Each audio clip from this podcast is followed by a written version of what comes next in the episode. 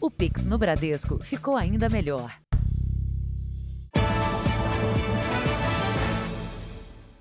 Olá, boa noite. Boa noite. O Rei Pelé foi sepultado hoje em Santos, no litoral de São Paulo, depois de um velório que reuniu mais de 230 mil pessoas. Muitos enfrentaram até três horas de fila para se despedir. A despedida ao rei do futebol se estendeu pela madrugada. Fãs de todas as idades, com camisas do Santos, da seleção brasileira, formaram filas na Vila Belmiro para homenagear Pelé. Pela manhã, o presidente da República, Luiz Inácio Lula da Silva, desembarcou em São Paulo em um avião da Força Aérea Brasileira para ir ao velório. Do aeroporto de Congonhas, ele foi de helicóptero até Santos. Lula chegou à Vila Belmiro por volta das 9 horas da manhã e conversou com a família de Pelé. A coisa mais fantástica é que o Pelé nunca ficou mascarado. O Pelé nunca ficou, sabe, eh, eh, de nariz empinado o Pelé sempre foi um cidadão humilde, sempre conversou de igual, de igual para igual com todo mundo. Para o ex-jogador careca, o legado de Pelé não acaba. Não tem como comparar o rei. O rei foi completo, o rei é, é único. O ex-jogador Marcelinho Carioca também esteve no velório e deu apoio aos familiares do rei.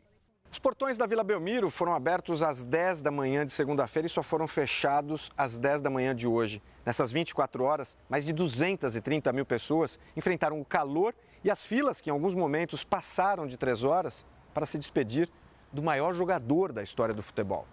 Perto do fechamento dos portões, muita gente correu para entrar no estádio a tempo de se despedir de Pelé.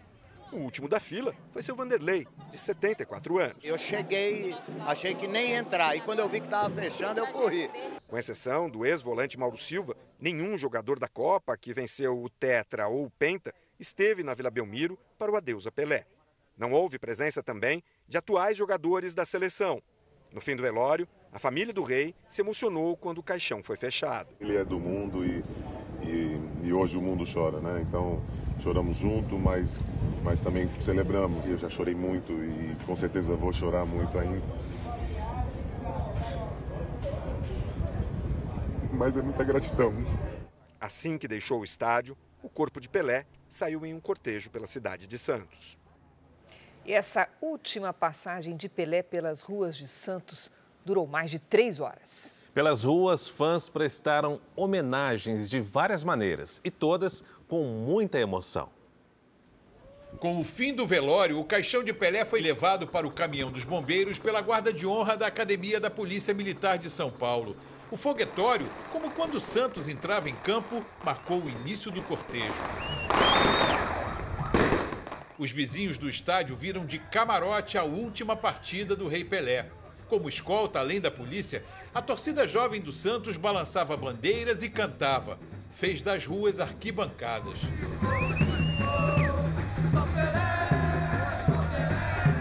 Alguns quilômetros na orla da praia, Dona Janete e o marido, Carlos Alberto, se preparavam para a passagem do cortejo. Ele, agarrado à lembrança do único jogo que viu com Pelé em campo. Vi ele jogar uma vez. Aonde? Sim. Lá na vila? Aqui na vila.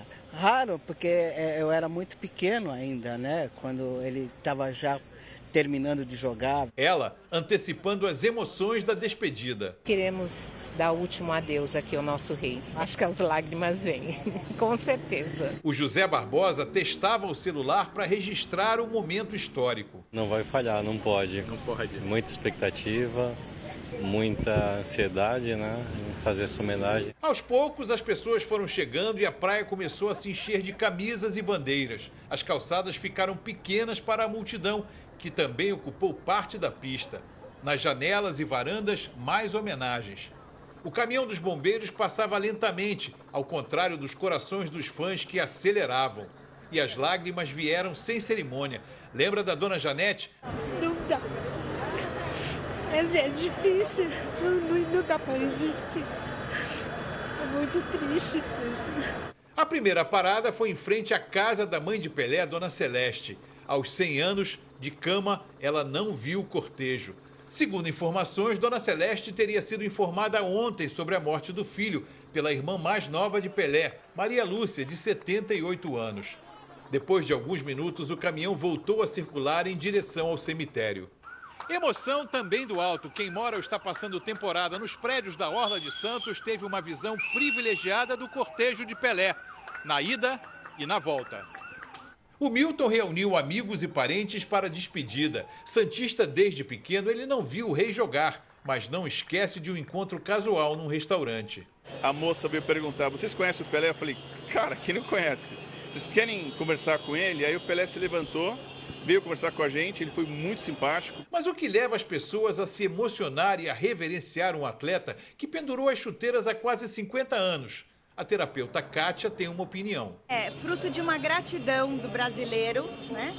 Que o Pelé sempre foi um ícone. Quase três horas e meia depois de partir, o cortejo fez a segunda e última parada, o cemitério vertical. Nem o bombeiro conseguiu segurar a emoção. Para muita gente, a sensação é de que o rei foi só fazer uma viagem. Acho que o Pelé não, não morre, né? Como muitos já falaram, é o Edson Arantes. Pelé vai continuar vivo para sempre. Se a gente juntar essas palavras com a mensagem deixada na areia da praia, dá para resumir o pensamento de milhões de brasileiros. Pelé, serás eterno. Veja agora outros destaques de hoje. No segundo dia do governo Lula, mercados mantêm turbulência com incertezas na economia. Ministro da Fazenda se reúne com o embaixador argentino para criar moeda única do Mercosul. Criminosos conseguem fraudar o reconhecimento facial para fazer transações bancárias. Continua em estado grave o ator de Hollywood atingido por máquina de remover neve. Na série especial, os riscos de afogamentos nas férias de janeiro.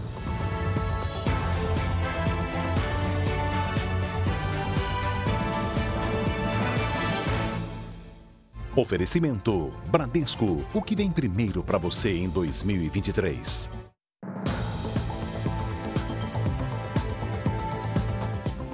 Um homem é suspeito de aplicar o chamado golpe do amor contra pelo menos 10 mulheres no Rio de Janeiro. Os namoros começavam em aplicativos de relacionamento. Depois, o criminoso começava a pedir dinheiro e fazer ameaças contra as vítimas. Nas redes sociais, o homem que se apresenta como investidor financeiro e empresário aparece em festas e em registros de uma vida boa. Felipe Ferreira Pinto tem 29 anos e, segundo a polícia, já teria somado mais de 300 mil reais em golpes. A Daniela acreditou nas promessas e no pedido de ajuda dele. Um cavalheiro. Ele era um amor de pessoa. Sempre me tratou bem, com elogios, já acordava me dando bom dia, falava que gostava de mim, que queria ter filho, que queria casar. Os dois se conheceram em um aplicativo de relacionamentos. Depois se encontraram e ficaram juntos por três meses. Ele dizia que as contas dele foram bloqueadas por causa do meu cartão de crédito, só que eu não entendo nada, sou de outra área. Então achava que era verdade, eu apaixonada, caí na dele. Até agora, pelo menos 10 mulheres já procuraram a polícia e relataram a mesma história. Elas contam que conheceram Felipe por meio de aplicativos de relacionamentos ou nas redes sociais. Ele se dizia namorado de todas elas. Depois de ganhar a confiança, pedia dinheiro emprestado ou convencia as vítimas a fazerem falsos investimentos. Quando elas desconfiavam do golpe e exigiam pagamento, passavam a ser ameaçadas. Nessas conversas com uma delas, Felipe ameaça divulgar vídeos íntimos gravados sem autorização. Três mulheres entraram na justiça com um pedido de medida protetiva contra ele. A polícia já concluiu o inquérito e encaminhou a denúncia ao Ministério Público. Felipe foi indiciado pelos crimes de ameaça e estelionato. A nossa reportagem não conseguiu contato com ele. Quem perdeu tudo, como essa estudante, tem poucas esperanças de reaver o prejuízo. Agora ela quer mesmo é se recuperar emocionalmente de tudo que viveu. Fiquei por meses é, dentro de casa, eu, não, eu engordei 45 quilos, eu fiquei numa situação irreconhecível. Parei de estudar, assim, eles estruturou não só a mim, mas a minha família também.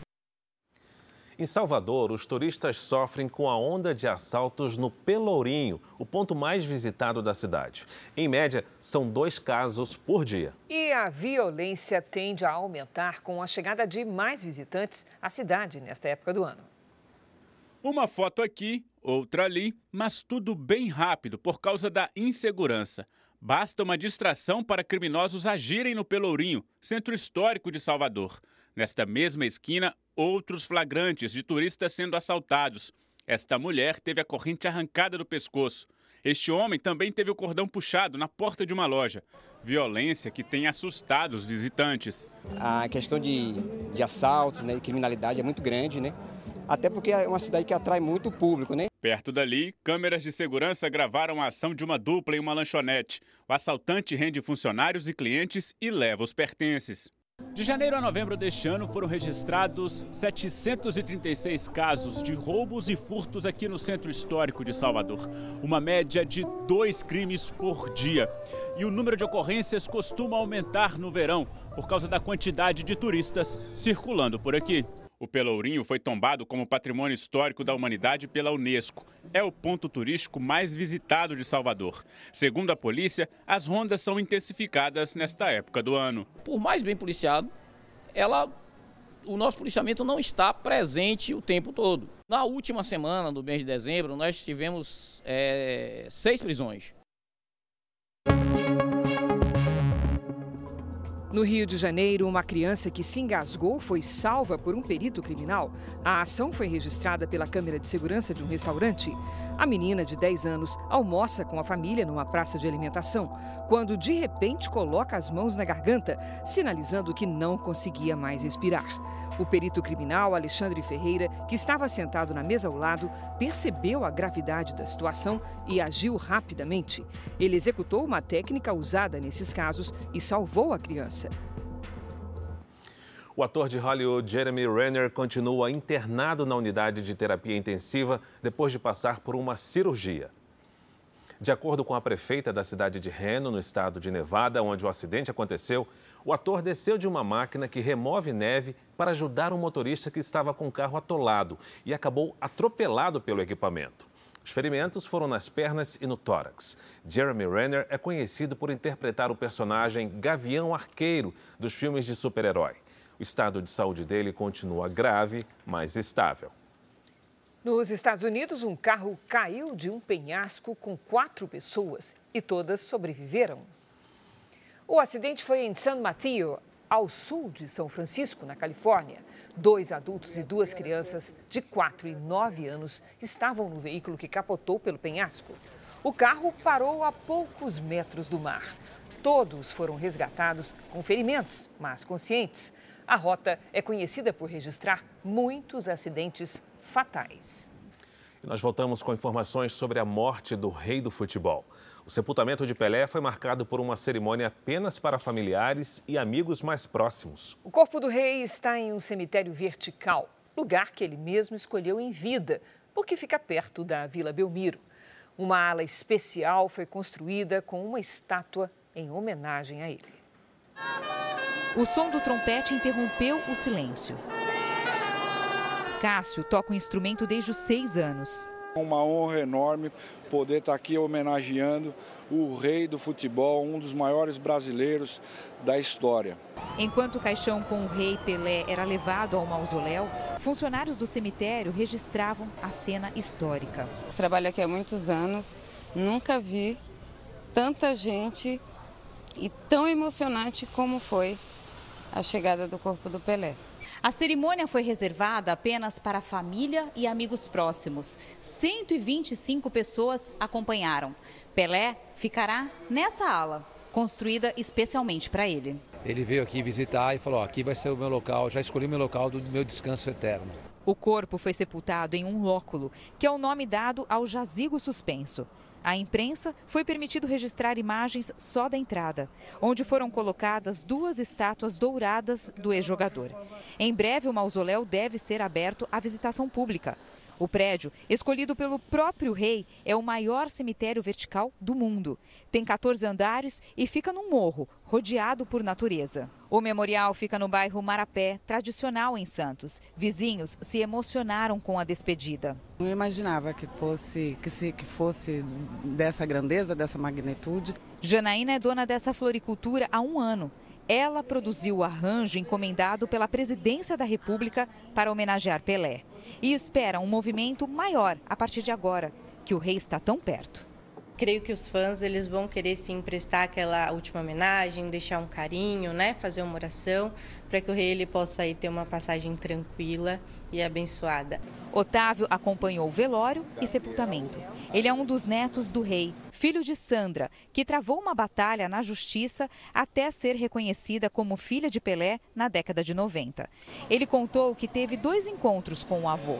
O último foi semana passada, no hospital. Maior orgulho para mim chamar ele de avô, sendo o rei do futebol. Tenho certeza que daqui para frente é uma nova história com a família. Hoje, o deputado federal reeleito pelo Rio Grande do Sul, Paulo Pimenta, assumiu a Secretaria de Comunicação Social do governo federal.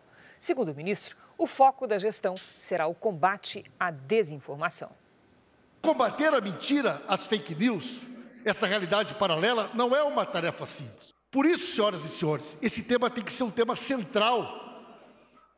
Durante o nosso governo, o Palácio do Planalto e os ministérios da Esplanada serão transparentes e eficientes. Dentro do governo federal, a comunicação está baseada num tripé: prestação de serviços, comunicação institucional e área publicitária. Nos últimos anos, ergueram-se muros barreiras, cercadinhos na relação do governo com o povo. Poucos falavam muito, nem sempre com qualidade naquilo que diziam. Se negaram a ouvir a ciência, as instituições, os diferentes e a população mais vulnerável. Esse tempo acabou. Vamos ouvir o povo brasileiro com toda a atenção e dignidade que ele merece no governo do presidente Lula, não haverá muros nem cercadinhos, não haverá ofensas ou ameaças. Os jornalistas terão toda a liberdade para exercerem a sua atividade.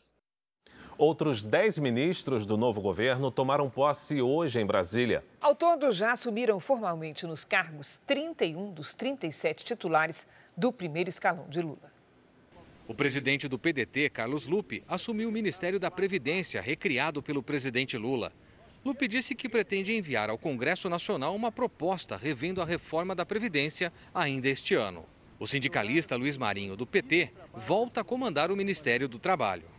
Temos a missão de criar um sistema de proteção trabalhista, social e previdenciária para todos, para os milhões de brasileiros e brasileiras que não são trabalhadores salariados clássicos, como os trabalhadores autônomos por conta própria, cooperados, na agricultura familiar, entre tantos outros trabalhadores e trabalhadoras. Outros ministros também tomaram posse hoje.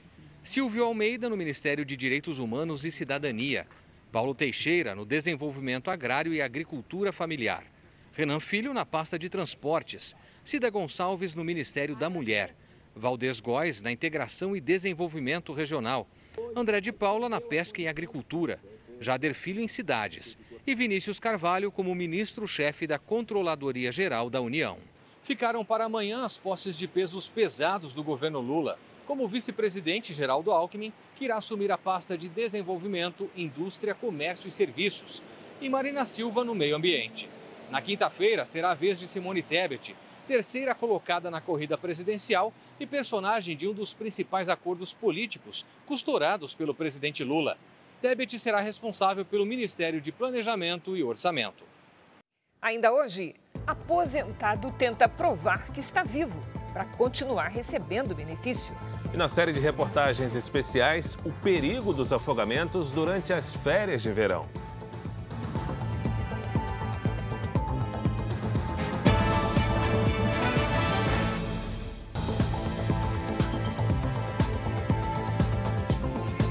ex-presidente Jair Bolsonaro falou sobre a situação do Brasil, da Flórida, dos Estados Unidos, onde ele está para um período de descanso. Ao lado do empresário brasileiro Cristiano Piquet, Bolsonaro exaltou os resultados dos seus quatro anos à frente do país, principalmente em relação à queda no preço dos combustíveis. A taxa de emprego está lá embaixo também, o nosso produto interno bruto tem crescido bastante. É, na economia, nós realmente, com a equipe que nós colocamos lá, deu show. No vídeo, o ex-presidente ainda lamentou a derrota nas urnas. Infelizmente aconteceu, que todos sabem, e a gente pede a Deus que abençoe o nosso Brasil e que seja realmente é, um país, né, não apenas é, de esperança, mas um país que tenha realmente, apresente algo concreto para o seu povo, que merece ser feliz. Também hoje, o presidente do PL, partido de Jair Bolsonaro, publicou um vídeo nas redes sociais. Valdemar Costa Neto, responsável pelas maiores bancadas na Câmara e no Senado, disse que o partido fará oposição certeira ao governo Lula. O governo da Ucrânia afirma que 40% dos territórios que foram ocupados pela Rússia desde o início da guerra já foram retomados.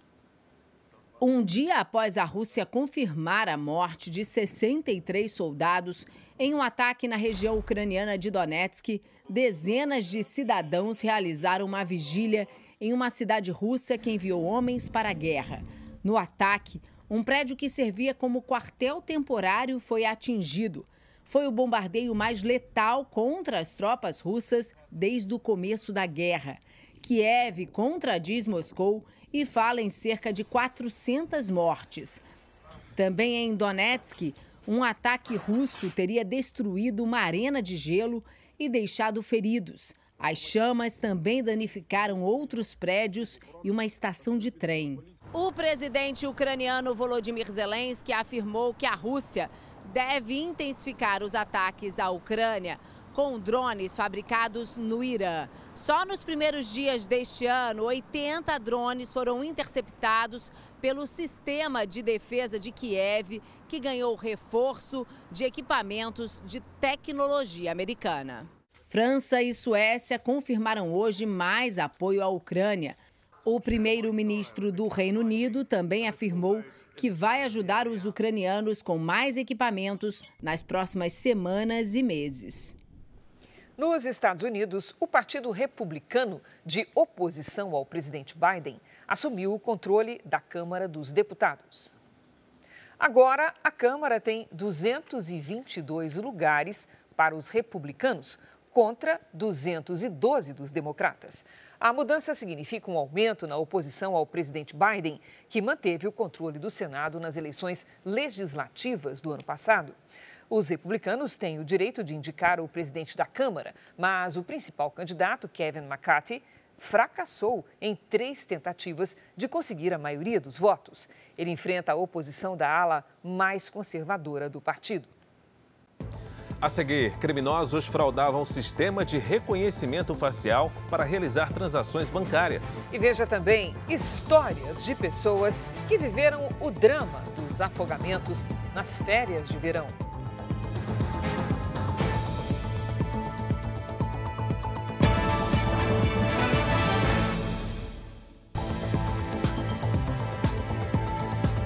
Um aposentado da Grande São Paulo tenta provar na justiça que está vivo para voltar a receber o benefício. Essa não é a primeira vez que ele foi dado como morto pelo INSS. Era dia de receber a aposentadoria e, como sempre, o seu Vitor, de 74 anos, foi até o banco consultar o saldo.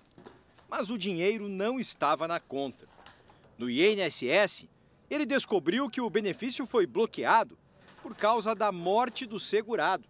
Neste caso, dele mesmo. Agora, o mês que vem, eu não sei como que eu vou pagar a conta de água, luz, né? Que não cai dinheiro, começa a faltar as coisas em casa, onde eu vou tirar? O seu Vitor acredita que a suspensão do pagamento tem relação com uma história antiga e complicada. Um problema que já enfrentou com a Previdência. Mais de 20 anos atrás, quando ele entrou com o pedido de aposentadoria, o INSS negou o benefício. E na época, o motivo alegado foi o mesmo, que o seu Vitor já tinha morrido. O INSS já pagava uma pensão por morte para a viúva de outro Vitor Amado. Não só o nome do segurado era o mesmo, o do pai e da mãe também. O seu Vitor teve que provar que estava vivo. Nunca teve uma explicação para tanta coincidência, mas começou a receber a aposentadoria. Foi assim por 10 anos, até o novo bloqueio. Faz prova de vida, voto, declara imposto de renda. A advogada do Sindicato dos Aposentados diz que há outros casos de aposentadorias não concedidas ou bloqueadas porque o segurado tem o nome igual ao de outra pessoa e considera que a Previdência tem falhado na checagem das informações. Aí a falha pode ser sistêmica e, ou a falha pode ser humana. O robozinho foi lá, verificou só duas ou três coisas e cancelou um benefício. E aí, quando foi para o ser humano, né, o servidor, verificar, com, é, convalidar aquela, aquela, aquele bloqueio, também não fez uma checagem mais ampla. Sobre o bloqueio do benefício do seu Vitor, o INSS disse que o processo está sendo analisado. Ele procurou um advogado e espera por uma solução o quanto antes. E como é que eu vou fazer? Trabalhar não, não dá mais. Eu não sei como que eu vou viver sem os benefícios, não. Um levantamento obtido com exclusividade pelo Jornal da Record mostra que as fraudes digitais cresceram 8% no último ano. Conforme a tecnologia aumenta com novas ferramentas de segurança, os criminosos também aperfeiçoam os golpes pela internet. Em São Paulo, a polícia prendeu uma quadrilha que usava fotos publicadas em redes sociais para reproduzir os rostos das vítimas em sistemas de reconhecimento facial em sites e aplicativos de bancos. Os policiais cumpriram 11 mandados de prisão e de busca e apreensão em bairros diferentes da capital paulista. Três pessoas foram presas. Carros e objetos de luxo também foram apreendidos. Segundo as investigações, os criminosos utilizavam a internet para conseguir roubar dados e até a fisionomia das vítimas, para abrir contas ou até mesmo acessar os aplicativos de bancos. Para isso, eles pegavam fotos de rosto publicadas nas redes sociais. E com a ajuda de um aplicativo virtual, eles burlavam o sistema de reconhecimento facial, que é exigido em operações bancárias. Os chamados burladores de selfies são programas de computador em que os criminosos usam a foto de uma pessoa como se fosse uma máscara virtual, aplicada sobre o rosto deles. A partir desta montagem, conseguem mexer olhos, nariz, boca e pescoço, enganando os sistemas de cadastramento. Eles invadiam as contas, é, captavam recursos como com meio de empréstimo, é, fa faziam cartões de crédito, eles arrebentavam a conta da pessoa e muitas vezes a pessoa nem sabia que estava acontecendo isso com ela. Foi a partir do alerta de um banco que a polícia de São Paulo chegou à quadrilha especializada neste golpe. Analistas desconfiaram das fotos de dois supostos clientes. Eles usavam uma blusa igual e tinham uma marca de tatuagem no pescoço. A montagem tinha sido feita pelo mesmo golpista. Dados de uma empresa de segurança e inteligência de dados virtuais, repassados com exclusividade para o Jornal da Record, mostram que em apenas seis meses do ano passado, quase 3 milhões de golpes foram aplicados em todo o Brasil. 8% a mais que no ano anterior. O levantamento mostra ainda que os sistemas de segurança dos bancos conseguiram evitar fraudes digitais, que somariam 2 bilhões e 900 milhões de reais no mesmo período. Quanto maior for a digitalização da sociedade, principalmente em transações de pagamento, em transações digitais, a tendência é que os fraudadores também aumentem as suas tentativas. Por isso, a importância de se adotar, tanto as empresas quanto as pessoas, uh, processos seguros para efetuar esse tipo de transação. Hoje, o crime de estelionato praticado pela internet é o crime que mais causa vítimas no momento. Seis brigadistas militares são investigados por agir com violência durante abordagens no Rio Grande do Sul. Todos eles foram afastados das atividades. Este vídeo foi gravado pela fresta da porta de um bar em Novo Hamburgo, na região metropolitana de Porto Alegre. Na imagem é possível ver quando um brigadista militar coloca uma sacola na cabeça de uma mulher. A vítima, que prefere não se identificar, diz que foi ameaçada de morte. Eles pegaram, algemaram meu marido e falaram assim, não, já que você não vai falar, então vamos fazer de pior então. Tiraram a sacola dele, pegaram uma outra sacola. Foi na hora que ele botou a sacola na minha cabeça e apertou meu pescoço. Segundo testemunhas, o casal bebia no local quando a polícia apareceu procurando por drogas e começou o interrogatório. O comandante-geral da Brigada Militar determinou de imediato a apuração dos fatos pela Corregedoria Geral. As imagens são claras, elas demonstram um foco fora do procedimento operacional padrão da instituição. Os agentes que aparecem na gravação ficaram em silêncio durante os depoimentos. Eles devem permanecer afastados até que a investigação seja concluída. Segundo a Corregedoria da Brigada Militar, a instituição fará treinamentos de reciclagem com os policiais. Outros quatro agentes foram afastados do trabalho na cidade de Gramado, na Serra Gaúcha. Nas imagens, eles agridem um homem com socos e cacetetes. O caso ocorreu após a festa da virada do ano. Segundo a corporação, a Força Tática da Brigada Militar abordou dois homens que estavam agressivos para tirá-los do evento e controlar um tumulto no local. O Comando Regional de Polícia analisa se houve excesso na ação dos militares. A polícia de São Paulo faz neste momento uma operação para localizar um refém em uma comunidade na zona sul da cidade. O repórter Fábio Menegatti está na região e traz mais informações. Olá, Fábio, boa noite. Olá, boa noite, Cris. Boa noite, Fara. Boa noite a você que nos acompanha. Olha, nós estamos num posto de combustíveis na entrada de Paraisópolis. E, de acordo com a Polícia Militar, uma testemunha viu quando uma pessoa foi feita refém na comunidade. Dezenas de policiais, o helicóptero da Polícia Civil fizeram buscas pelas ruas da região para tentar localizar essa vítima. A primeira informação é de que o refém seria um policial civil apaisana, mas isso não foi confirmado. Por enquanto, não há previsão para essa operação terminar. Cris, para. Obrigada, Fábio.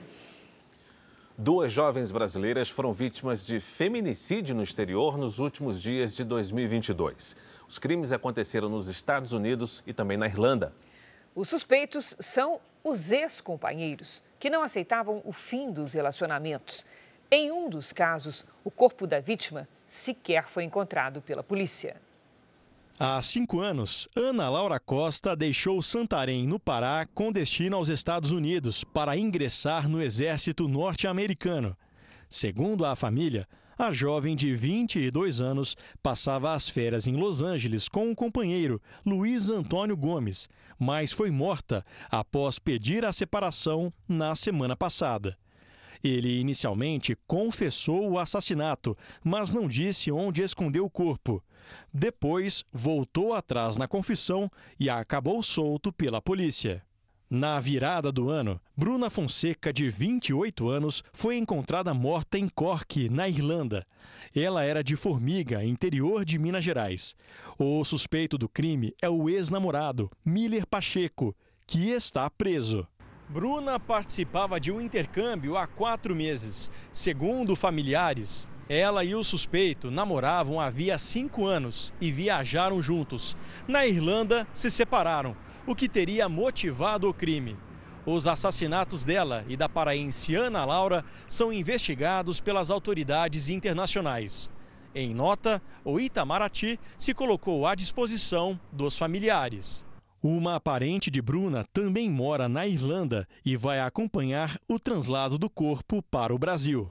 O Itamaraty não custeia essa, essa vinda, né, esse traslado do corpo do lugar onde houve o falecimento para a localidade aqui no Brasil. Todo o trâmite, todas as investigações, as apurações são feitas no estado onde ocorreu o crime. O número de reclamações contra as companhias aéreas que operam no país aumentou no último ano. Depois de um compromisso de trabalho no Chile, Luciana se preparava para voltar ao Brasil. Uma hora depois do embarque, o voo foi cancelado. Oito e meia, o voo não saiu ainda. O motivo, segundo a empresa, problemas na aeronave. Foi o começo de uma saga no aeroporto, que durou nada menos do que 24 horas. Para ela, a pior lembrança da tão esperada viagem foi a total falta de comunicação. Mas não foi só isso. Foi bem conturbado, desde a emissão de um segundo bilhete até o retorno mesmo propriamente dito. Com, com, fila de espera. Algumas pessoas ficaram no aeroporto mesmo dormindo no chão. Houve um aumento de quase 30% nas reclamações contra companhias aéreas entre os meses de janeiro e novembro do ano passado. Entre as queixas mais frequentes estão o cancelamento de voos e a dificuldade para conseguir reembolso. Hoje, nesta volta de feriado do Ano Novo, o movimento no aeroporto de Congonhas, em São Paulo, foi intenso. Houve nove voos cancelados. Nos últimos quatro anos, quintuplicaram os registros de passageiros que enfrentam dificuldades para serem indenizados pelos transtornos causados por companhias aéreas. Esta advogada explica que o consumidor deve seguir quatro etapas: procurar os canais de atendimento das companhias aéreas, registrar queixa na ANAC, acionar o PROCON e entrar com uma ação na Justiça em até dois anos. Ela também esclarece que o passageiro pode ser ressarcido pelo prejuízo material e também pelas consequências do atraso ou cancelamento. Se o consumidor gastou com o hotel e se hospedou é, em virtude do atraso superior a quatro horas ou cancelamento do voo, esses valores podem ser cobrados, sem prejuízo da cobrança de indenização por danos morais. Se eventualmente o consumidor perdeu um compromisso, isso pode ser justificado e isso pode fundamentar o pedido de indenização por danos morais. Em nota, a Associação Brasileira das Empresas Aéreas diz que reforça com as companhias associadas o compromisso diário em oferecer o melhor serviço e atendimento e faz questão de ampliar o uso de canais digitais de comunicação com os consumidores. Depois de um dia de intenso calor, uma forte chuva caiu no final da tarde sobre o Rio de Janeiro. O temporal inundou ruas e provocou a queda de árvores em diferentes bairros. Também houve atraso de trens na central do Brasil. A prefeitura decretou estágio de atenção quando ocorrências provocam impactos na cidade.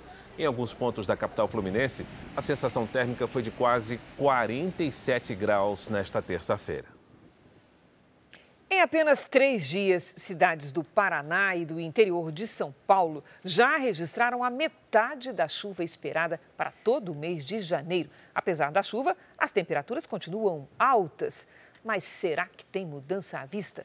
Vamos saber com a Lidiane Sayuri. Olá, Lid, boa noite. Vem mudança por aí. Tem sim, Cris. Boa noite para você. Oi, Fara. Boa noite. Boa noite a todos que nos acompanham. Nesta quarta-feira, além da chuva, esfria no Sudeste. Muita nebulosidade cobre o país. A umidade da Amazônia e a circulação de ventos em diferentes níveis da atmosfera formam nuvens de tempestades entre o Sudeste e o Centro-Oeste. Tem alerta de temporais para as áreas contornadas de vermelho, de Santa Catarina até Mato Grosso, passando por São Paulo e também de Roraima até o Amapá. A quantidade de água pode causar enchentes, alagamentos e deslizamentos no centro-sul do país. Sol sem chuva nesta quarta-feira, apenas no Rio Grande do Sul e nesta pequena área clara entre o Ceará e o Rio Grande do Norte. Em Porto Alegre, máxima de 31 graus. No Rio de Janeiro, sol 34 graus e pancadas de chuva a partir da tarde. Em Brasília faz até 26. Em João Pessoa, sol, chuva leve pela manhã e 31 graus. E em Porto Velho, máxima de 33. Em São Paulo, aquela virada no tempo. A chuva pode causar transtornos até sexta. A quarta começa quente, faz até 26 graus e termina com 18. Aí, de quinta até sábado, a temperatura não vai passar dos 23 graus. Vamos agora ao tempo delivery. O Adalberto é de Juiz de Fora, em Minas Gerais. Lidiane. Vamos lá, Fara. Oi, Adalberto. Previsão de chuva a qualquer hora nos próximos dias, com chance de transtornos. Nesta quarta, o sol ainda aparece e faz até 26 graus. Na quinta, o céu fecha de vez, máxima de 23. E na sexta, até 22. Participação agora é do Gleive de Palmas, em Tocantins. Gleive, seguinte, em Palmas o tempo segue abafado e com chuva em vários momentos do dia. A temperatura máxima fica ali perto dos 31 graus. Previsão personalizada para qualquer cidade do Brasil e do mundo é aqui mesmo no Tempo Delivery. Mande seu pedido pelas redes sociais com a hashtag você no JR. Cris, para. Valeu, Lid. Boa noite, Leide. Um grupo de cientistas que assessora a Organização Mundial da Saúde sobre temas ligados à Covid pediu que a China divulgue dados mais realistas sobre o novo surto da doença no país. Nas imagens, os hospitais estão superlotados. Pacientes chegam a todo momento e muitos são atendidos no corredor.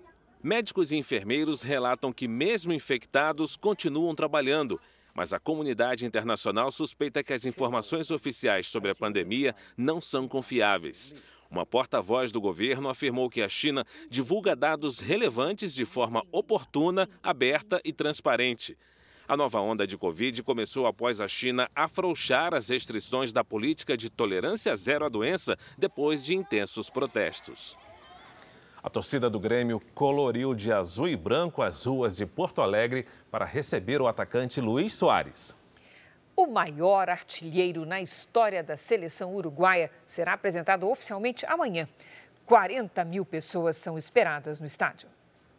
Bandeiraços, sinalizadores e uma multidão azul e branca no entorno do aeroporto. Foi assim que a torcida do Grêmio recebeu o mais novo reforço do clube, Luiz Alberto Soares. Aos 35 anos, ele é a maior contratação da história do clube gaúcho. E foi a recepção da maior torcida do Rio Grande do Sul e do Brasil, né? Ele trouxe o chimarrão e o churrasco uruguaio. É isso que ele trouxe. E vai trazer título pra gente. As negociações do tricolor gaúcho com o centroavante começaram em novembro. O jogador chegou a negar uma das propostas enquanto disputava a Copa do Mundo pela seleção do Uruguai. No final de semana, um vídeo publicado nas redes sociais anunciou o acerto entre clube e atleta.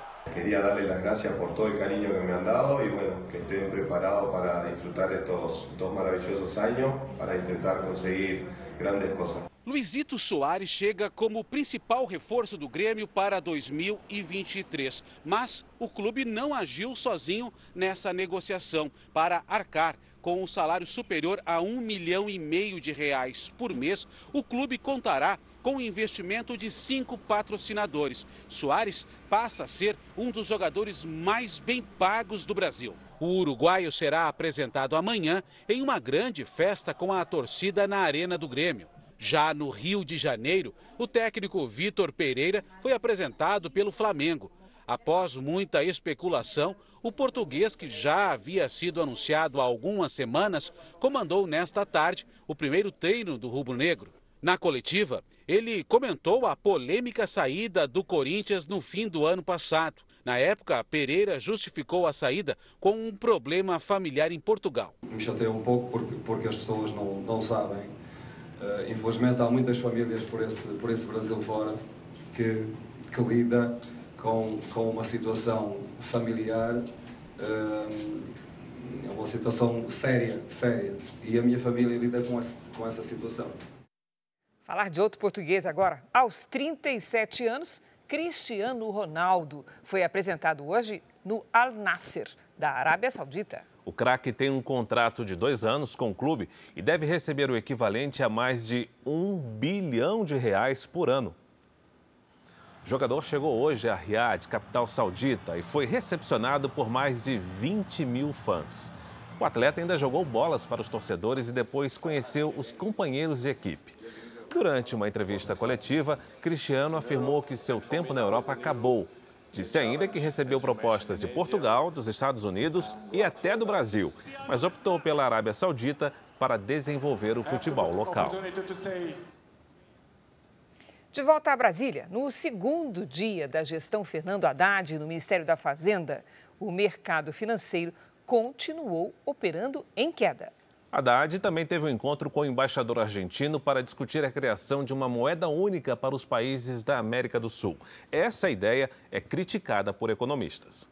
A primeira reunião com a equipe de Haddad foi fechada. Não houve detalhamento do que foi discutido, mas foi durante uma transmissão na internet que o novo ministro da Fazenda fez declarações sobre o mau humor do mercado financeiro nos últimos dias. De acordo com as palavras dele, Agora a ficha do mercado está caindo, com conhecimento sobre os números do governo anterior. Estava é, um clima de que é, a economia estava no rumo certo, e é, esse clima está se desfazendo pela apresentação dos números do enorme rombo eleitoral deixado pelo Bolsonaro. O novo chefe da Fazenda também sinalizou que pretende discutir no Congresso em abril a reforma tributária. As medidas devem ser encaminhadas junto com a proposta fiscal que irá substituir o teto de gastos. Pelo segundo dia seguido, os principais indicadores do mercado financeiro operaram em baixa. A bolsa fechou em queda de 2,08%. Um dos piores desempenhos foi das ações da Petrobras. uma perda de 2,5% no valor dos papéis da companhia, cerca de 8% em apenas dois dias. O dólar encerrou o dia em alta de 1,72%, vendido a R$ 5,00 e 45 centavos. Também nesta terça, Haddad recebeu a visita de cortesia do embaixador da Argentina, Daniel Scioli. Um dos principais assuntos abordados foi a criação de uma moeda comum do Mercosul, com o objetivo de fortalecer o comércio entre os países do bloco comercial. Isso não significa que cada país não tenha sua moneda, o que significa uma unidade para eh, la integración y aumento del intercambio comercial en todo este bloque regional, que como dijo el presidente Lula, fortalecer el Mercosur, ampliar a la Unión Latinoamericana, é muito importante. Estes dois economistas são contra a criação de uma moeda comum do Mercosul. O que implica a criação de uma moeda única? Implica a criação de um banco central comum ao Mercosul. Então, todos os países do Mercosul estariam sujeitos à mesma política monetária.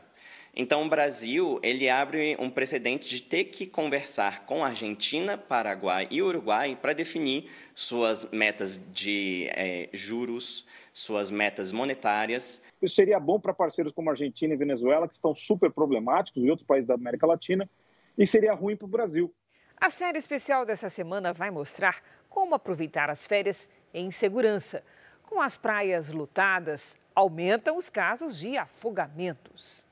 Só no estado do Rio de Janeiro foram mais de 15 mil no ano passado. É muito importante seguir as orientações dos bombeiros para prevenir esse acidente fatal.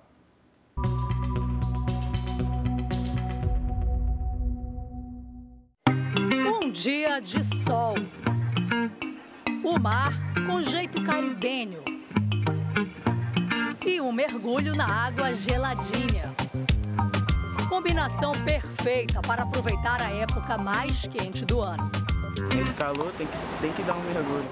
Mas nem sempre se tem as melhores recordações desses cenários paradisíacos.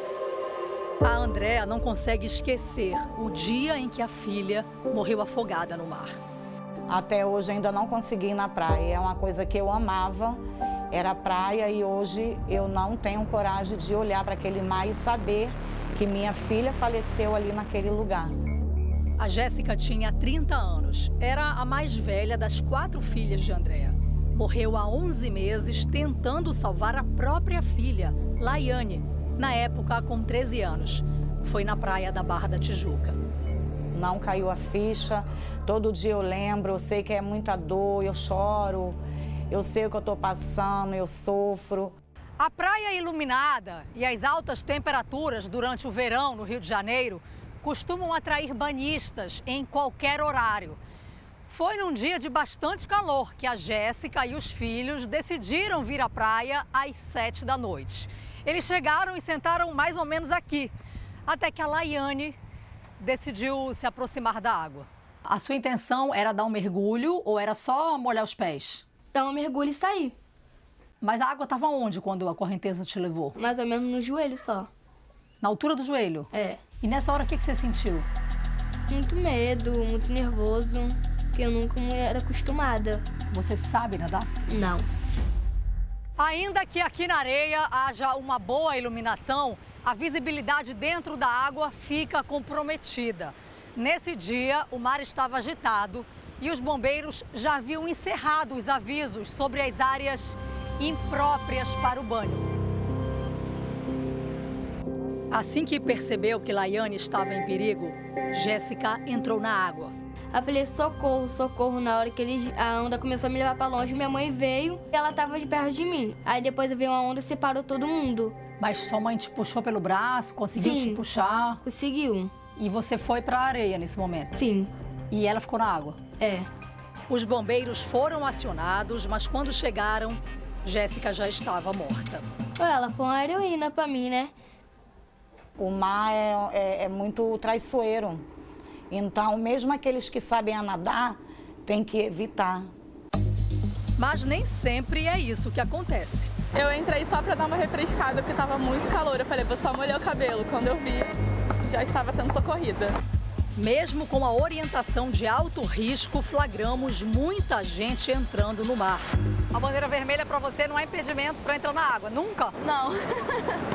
não. Você não acha que pode estar correndo risco? Acho, tenho certeza. Ainda assim você vai? Ainda assim entro. Gosto muito de mar, muito, muito, muito. A Vancini assume um risco que não é aconselhado pelos bombeiros. Dizem que quem sempre sabe nadar se afoga primeiro, né? É. Toda vez que tem uma bandeira vermelha, significa que naquela direção existe uma corrente de retorno, que é quando a onda vem em direção à praia e retorna para o mar. E é por isso que não se deve entrar na água nesses trechos, porque quando a água volta, ela volta com força. E isso pode provocar afogamentos. Por isso mesmo que nós temos que ficar na beirada e sempre respeitando as bandeiras, os guarda-vidas que estão ali apitando para que as pessoas saiam de perto. Neste trecho da Praia do Arpoador, na Zona Sul Carioca, registramos várias vezes os guarda-vidas orientando os banhistas a se afastarem das áreas de risco. Ao longo de 2022, o Corpo de Bombeiros registrou mais de 15 mil salvamentos nas praias do estado do Rio de Janeiro. Um trabalho que mobiliza helicóptero, motos aquáticas, dedicação e técnica. Tudo para enfrentar as ondas e resgatar aqueles que muitas vezes ignoram o perigo. Neste grupo, por exemplo, os três se afogaram. Nenhum sabia nadar. O socorro agiu rápido. A menina saiu da água nervosa e muito cansada. Um dos adolescentes engoliu tanta água que teve que ser mantido em observação. O guarda-vidas ele chega bem cedo na praia, ele avalia bem cedo o cenário, ele coloca realmente locais onde ele vê maior perigo. Jamais, em hipótese alguma, as pessoas devem entrar na bandeira vermelha. Um mergulho mudou a vida da família da Jéssica para sempre. Eu queria que ela estivesse no dia do meu aniversário. Foi o primeiro aniversário que você passou sem ela? Sim. O pai de Laiane morreu quando ela e os irmãos eram crianças. Os três filhos de Jéssica agora são criados pela avó. Eu tinha uma vida estável, né, estabilizada com meu marido. E foi uma coisa que tinha meu trabalho, foi uma coisa que aconteceu, né, não esperava acontecer, tive que parar de trabalhar. Hoje, Andréa, o marido e os netos moram nesta casa construída com a ajuda de amigos e vizinhos. Ficam a dor, a saudade e o alerta para que a história não se repita com outras famílias. Eu diria para os pais, né, cuidarem dos seus filhos, não deixar seus filhos na praia, na beira da praia sozinha. Se falar, ah, vou ali, vai junto, para eles não passar hoje o que eu estou passando, porque é uma dor que nunca vai passar. Você já deu algum mergulho no mar? Não, depois que ela morreu, o acidente não. Eu amava a praia, agora pra mim é só piscina mesmo e mais ou menos. O Jornal da Record termina aqui. A edição de hoje na íntegra e também a nossa versão em podcast estão no Play Plus e em todas as nossas plataformas digitais. E à meia-noite e meia tem mais Jornal da Record. Fique agora com a novela Jesus. E logo após Amor Sem Igual, tem o segundo episódio de A Lei e o Crime. Ótima noite para você. Uma excelente noite.